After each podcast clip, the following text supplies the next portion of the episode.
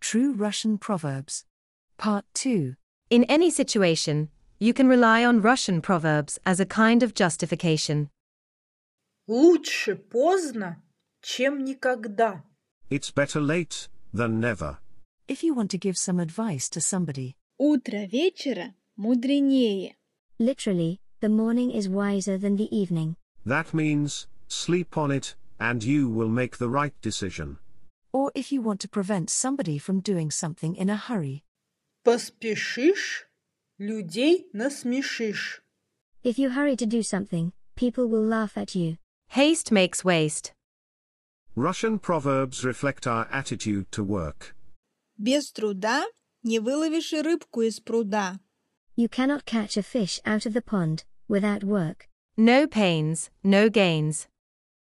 Терпение и труд все перетрут. Patience and labor will grind everything. perseverance wins. Терпение и труд, инфаркт и инсульт. But sometimes rest is more important than work. And we are sure that. Работа не волк, в лес не убежит. Literally, work is not a wolf, it won't run away into the forest.